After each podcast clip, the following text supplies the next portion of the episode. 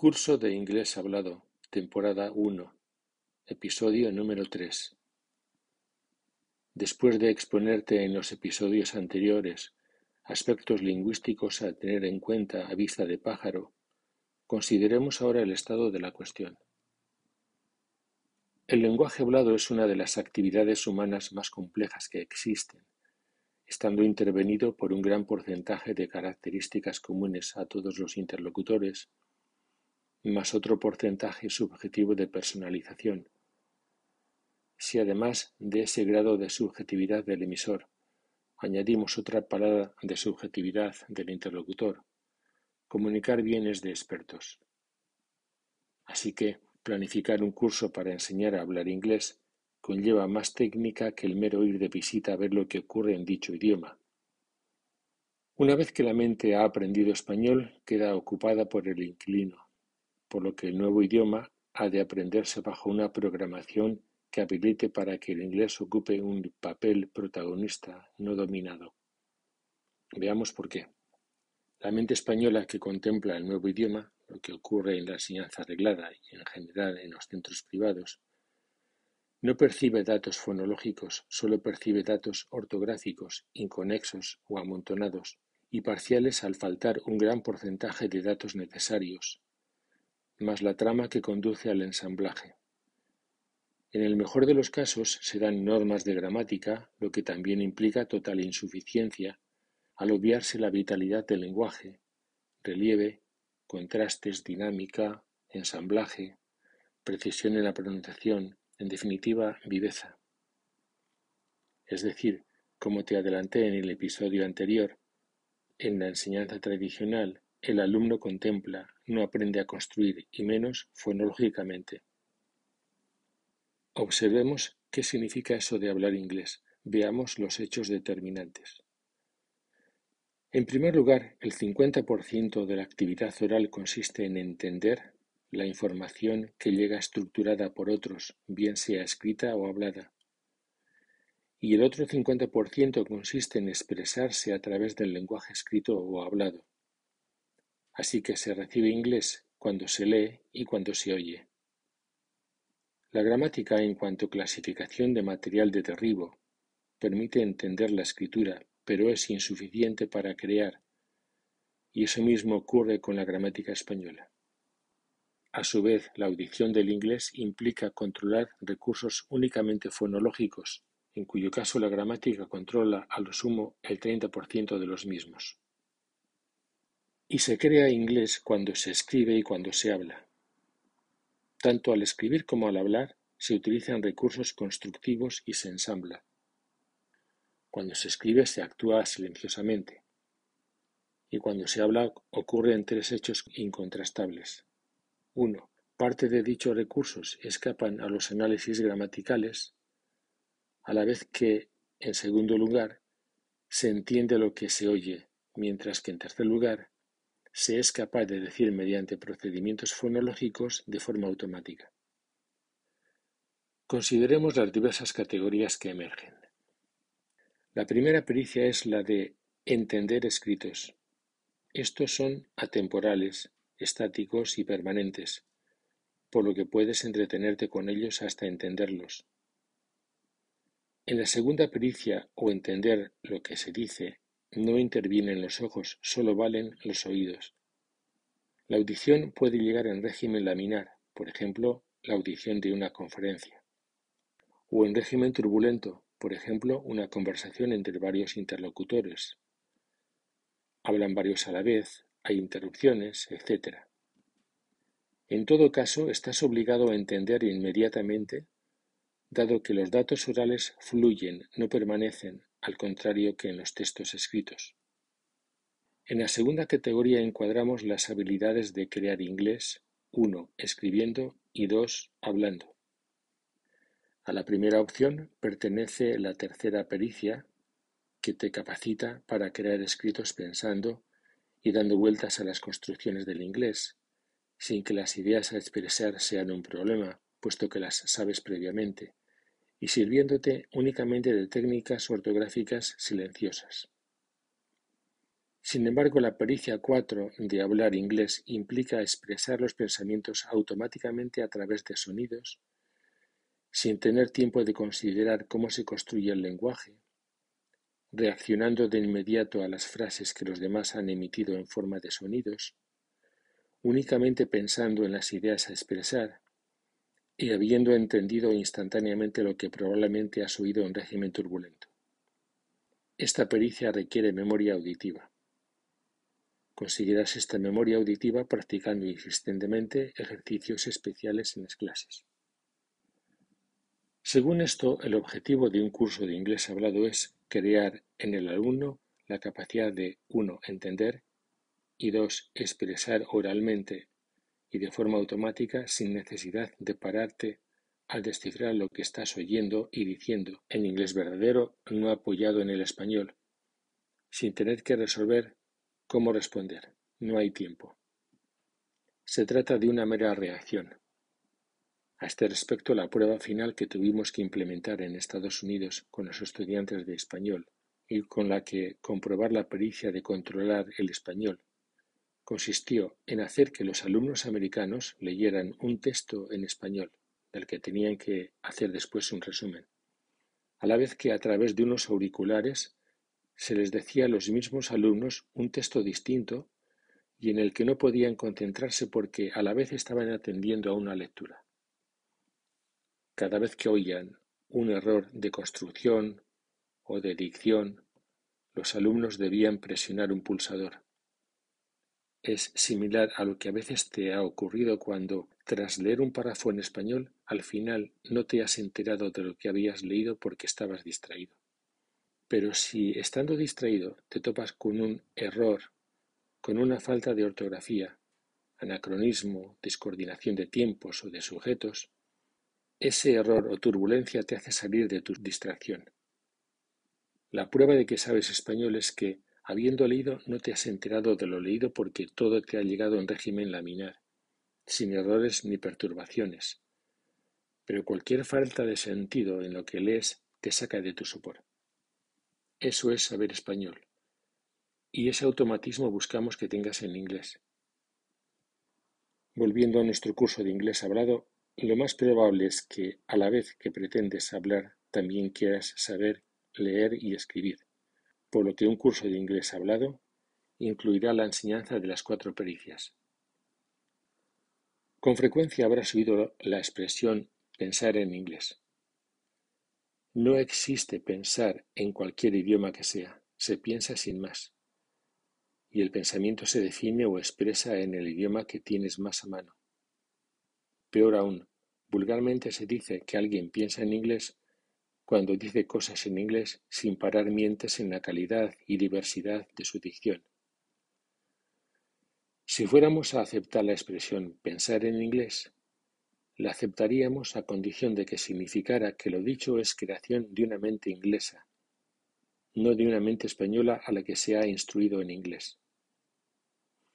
Y dicha mente inglesa ha sido formada para que, sin estar abducida tanto por la ortografía del inglés como por la idiosincrasia del español, sea capaz de construir tanto con la amplitud de posibilidades como bajo la dinámica y ensamblaje propios del inglés. Por lo tanto, las frases independientes no crean un sistema por más que se repitan, como la leña no forma un árbol por más que se junte o clasifique. Esto significa que el cometido de un buen curso de inglés de ninguna manera consiste en enseñar inglés a la mente española. Al contrario, consiste en crear una mente nueva, la mente de crear inglés. Cada vez que traduces una frase inglesa al español, pierdes el derecho a examinarla pormenorizadamente en cuanto inglesa porque ha perdido la autoconsistencia. El español no es criterio. Las diferencias de rasgo aludidas en el episodio 2 entre el español y el inglés son básicamente tres. En primer lugar, el español es estructuralmente caótico, mientras que el inglés es ordenado. En segundo lugar, el español tiende a narrar cuando el inglés tiende a describir. Y como consecuencia de ambos, en tercer lugar, el inglés es un lenguaje comprimido, a la vez que el español es un lenguaje expandido. Si tu curso de inglés no tiene insistentemente en cuenta estos rasgos, estás muerto. En el transcurso de las clases tendremos ocasión de incidir en estos rasgos reiteradamente. Por ejemplo, comprobarás que el inglés es sencillo y que si lo produces complejo es por culpa del español. Así que tu cometido es dejar atrás un lenguaje complejo como es el español y entrar en otro sencillo como es el inglés. En Estados Unidos, el problema que tenían los americanos que aprendían español era entrar en español. Y ahora el problema que tienen los hispanoparlantes que aprenden inglés es principalmente salir del español, no tanto entrar en inglés. Por lo tanto, no se trata de enseñar inglés a la mente española. Como has podido comprobar, para hacerme entender suelo ponerte símiles independientes de la lingüística, así que para orientar la idea te pongo otro ejemplo. Una vez fui a tu casa, quise lavarme las manos, pero no salía agua por el grifo, y tú me dijiste, pues tengo dos mil litros de agua. ¿Por qué no salía agua por el grifo? Porque el agua estaba en el sótano. Si tienes agua en casa y el agua está en el sótano, el agua no sale por el grifo. Para ello el agua debe estar en otro depósito arriba, a la altura del tejado, es decir, necesita potencial. En principio esto te ocurre cuando aprendes inglés. Cuando aprendes inglés, los conocimientos bajan a tu mente española, digamos que al sótano, donde además se acumulan sin potencial. Están controlados por el español. Tu mente española es el sótano. Cuando aprendes, tus conocimientos bajan a la mente española, los conocimientos de inglés que están en esa situación solo sirven para entender, de ninguna manera son capaces de crear inglés. Este es el supuesto en el que los conocimientos de inglés están controlados por la mente española y por el que muchos se lamentan de que, a pesar de entender inglés, no saben hablarlo, no les sale por la boca. Te repito de nuevo, no se trata de que la mente española aprenda cosas de inglés, por dos razones. Esos conocimientos no crean porque no tienen potencial y además están controlados por el español. Al contrario, nosotros con el método IHP podemos crear la mente de crear inglés. Lee la segunda historia, página 18 del libro citado Curso Concluyente de Inglés. Solo se puede hablar inglés cuando los conocimientos de inglés han sido subidos a la máquina de montar inglés la mente de crear inglés, en cuyo caso el inglés tiene potencial creativo. Hay dos trampas en las que habitualmente se cae. La primera es organizar o proporcionar frases bajo el criterio de la complejidad. En esto los profesores nativos incurren fácilmente porque al no haber vuelto sobre sus pasos para aprender inglés de nuevo con vistas a tenerlo estructurado, sus recursos son ciegos, no tienen una visión organizada del interior del lenguaje, además de caer en la tentación de pasearse por el inglés husmeando y sacando cosas al azar. La segunda trampa es comenzar por el uso de lo más frecuente, lo cual contradice la estructuración ordenada, por más comunes que sean las expresiones que se propongan. Por lo tanto, con la salvedad de las conversaciones libres con alumnos muy aventajados, para la enseñanza del inglés es imprescindible que los profesores tengan una visión objetiva de cómo está montado su lenguaje de origen, de las diferencias con el español y del proceso a seguir en la enseñanza. Para hacerme entender te pongo un ejemplo. Es muy habitual que un curso de inglés comience con las preguntas How are you? o What's your name? Esto es una barbaridad porque, aunque son preguntas muy habituales, Estructuralmente se justifican después de un recorrido complejo, así que aborrécelo. El aprendizaje debe llevar un orden absoluto. Si no es así, solo se consigue amontonamiento e incertidumbre, lo que además imposibilita la automatización. Por otra parte, hemos comprobado que a veces los cursos se limitan a contemplar y comprobar que los profesores nativos entienden lo que los estudiantes dicen, sin tener criterios ni herramientas de estructuración y corrección. De hecho, en nuestra franquicia, con la metodología IHP, los profesores nativos deben aprender inglés otra vez para que tengan un programa estructurado y absolutamente marcado. Corregir es necesario, pero es insuficiente.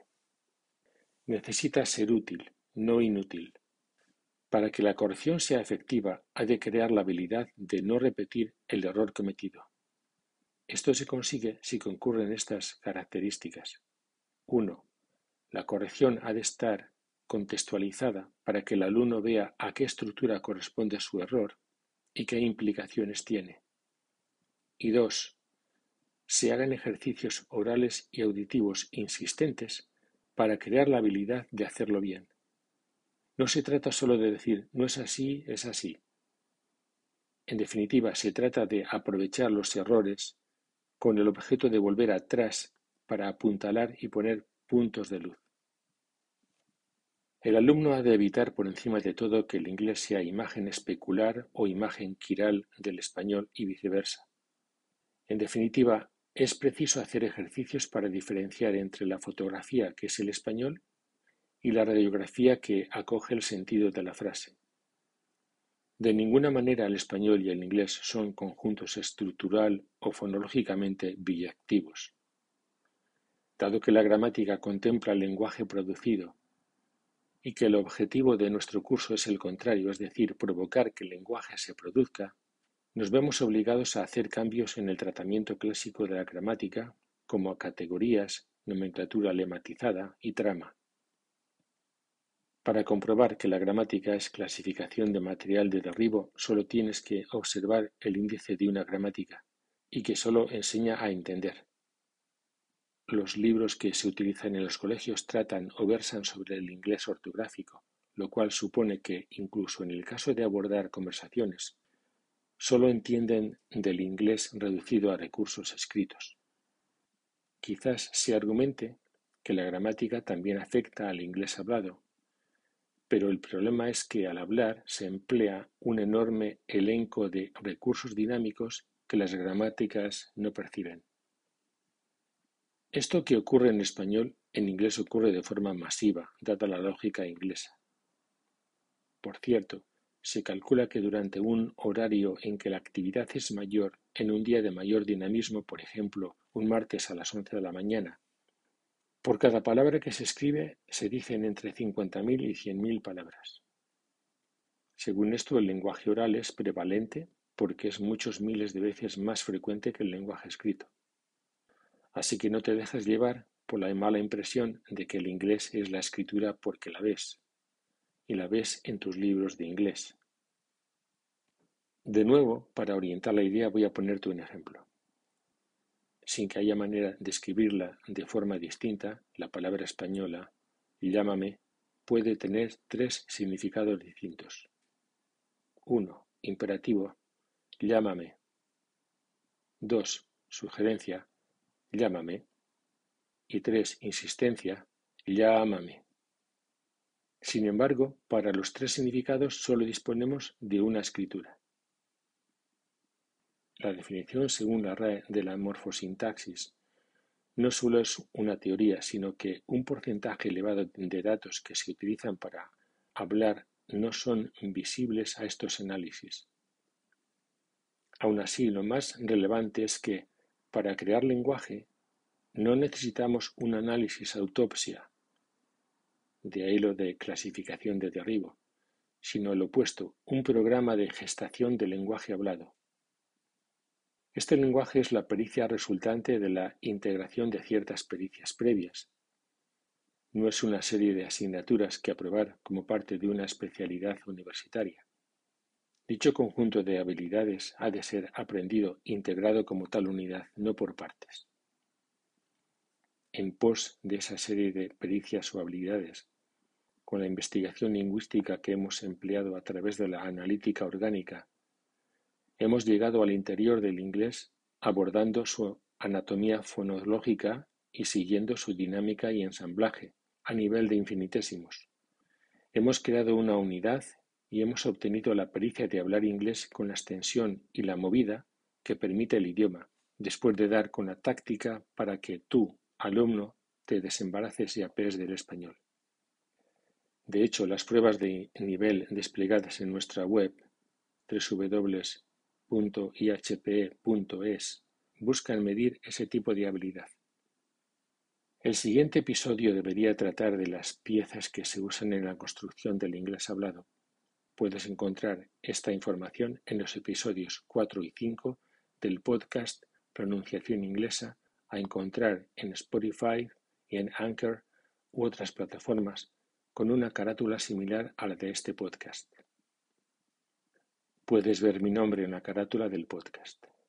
De nuevo te recomiendo que me escribas a mi dirección julio.ihpe.gmail.com si te surgen dudas, tienes interés en recibir clases de inglés o estás interesado por la franquicia.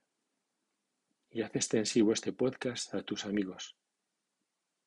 Puedes obtener más información en la web www.ihpe.es. En la siguiente comunicación comenzaremos a construir inglés desde los elementos estructuralmente más básicos.